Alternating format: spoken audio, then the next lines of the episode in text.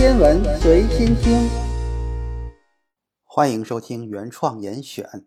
上一期咱们提到了基本粒子成为量子场的基本振动和涨落，质子和中子由夸克组合而成，由胶子束缚，质量成为一种行为而不是一种性质。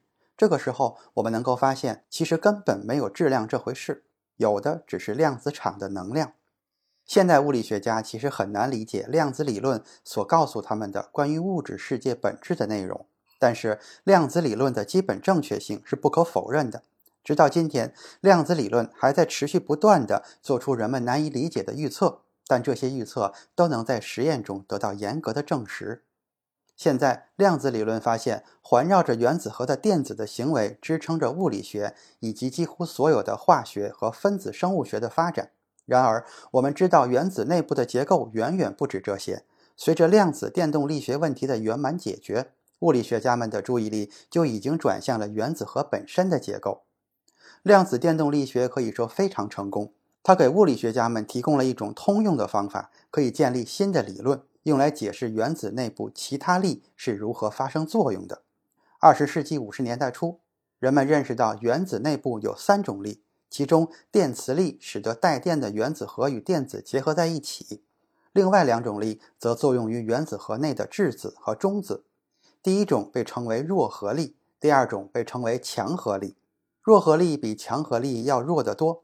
弱核力出现在某些类型的放射性衰变中，比如说贝塔衰变。所谓的贝塔衰变，就是一个中子自发地转变成一个质子，同时喷射出一个快速移动的电子的过程。其实，自由中子自身就是具有放射性的，而且不稳定。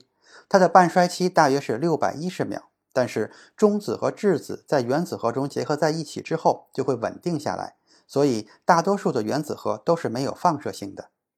但也不完全是这样。比如，有一种含有十九个质子和二十一个中子的钾同位素原子的原子核，它自身所具有的能量略大于它能稳定容纳的能量。它的半衰期大约是十三亿年，是所有包括人类在内的动物体内天然辐射的主要的来源。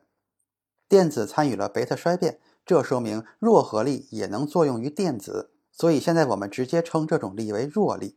但是贝塔衰变还有一个问题：如果仔细比较发生贝塔衰变之前的粒子和发生贝塔衰变之后产生的粒子的能量，这二者之间会有一个小小的差值。一九三零年。泡利提出，一定还有另一种不带电的粒子和电子一起被抛出，同时带走了一部分能量。在一九五六年，科学家们发现了这种神秘的粒子，它就是中微子。和光子一样，中微子是电中性的，并且在很长一段时间里，它被认为是没有质量的。不过，现在人们认为中微子具有非常非常小的质量。现在，科学家们知道了原子核内部还有其他的结构。如果量子电动力学是量子场论的一种特殊形式，那么对于二十世纪五十年代初的理论物理学家来说，想要描述作用于质子和中子的强力和弱力的话，我们要发展出来一个什么样的量子场论呢？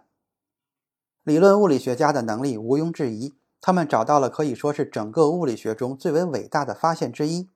这个发现为我们揭示了质能守恒定律、限动量守恒定律。角动量守恒定律等极其重要的守恒定律与自然界基本对称性之间的深层联系。现在我们倾向于用旋转或是镜面反射来考虑对称性。在这种情况下，对称变换相当于将物体绕着对称中心或者对称轴旋转，或是像镜面反射一样翻转某一个物体。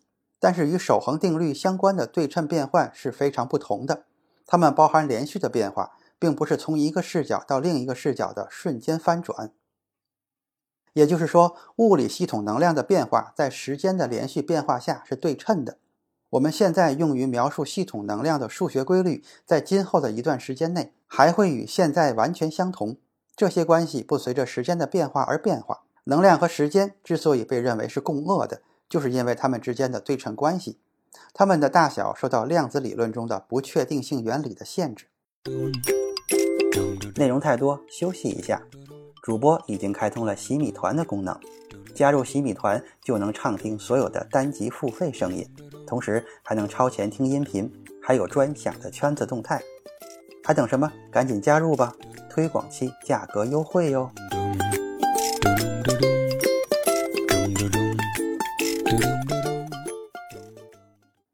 同样的，描述线动量变化的定律对于位置的连续变化是对称的。角动量方程对于旋转中心到运动点连线的角度的连续变化也是对称的。线动量和位置、角动量和角度都是共轭性质，同样也受到不确定性原理的限制。建立起联系，我们就可以进一步进行一系列的推导。比如，一个物理量看起来是守恒的，但是支配这个物理量行为的规律还没有被发现，那么这种规律必定与某一特定的连续变化对称。如果我们能够找到这种对称，就能够很快地找出这一规律本身的数学形式。量子电动力学中涉及的对称性，把电子和电磁场紧密地联系在一起，其直接的结果就是电荷是守恒的。在与光子的所有相互作用中，电子的电荷都保持不变，因此光子不会携带电荷。另外，电磁场的作用范围很广。这就意味着电磁力可以由电中性无质量的粒子，也就是光子携带，并以光的速度进行远距离的传播。这种量子场论描述了一种由力粒子，就是光子携带的力，作用于质子和电子这种带电的物质粒子。对于电磁学来说，相当完美。但是强力和弱力既会作用于带正电的质子，也会作用于电中性的中子，而且在贝塔衰变中，中子会变为带正电的质子。因此，尽管从总体上说，发射出去的电子电荷是平衡的，但是受弱力作用的粒子的电荷并不守恒。虽然弱力不守恒，但是物理学家们还是想先解决描述强力的量子场论，研究一下在强力的相互作用中哪些物理性质是守恒的。一九五三年，中国物理学家杨振宁和美国物理学家罗伯特·米尔斯在寻找相互作用中的守恒量时，把目光锁定在了由海森堡提出的新的量子数同位旋身上。随后，他们就开始寻找与之对应的对称关系，以此构造量子场论。最终的结果是，他们建立的量子场论是具有对称性的。他们引入了一个新的量子场，类似于量子电动力学中的电磁场。杨振宁和米尔斯杨称之为 B 场，也就是杨米尔斯场。但是这个场也存在着问题，在这个场的描述中，带正电和负电以及中性的粒粒子都应该像光子一样没有质量。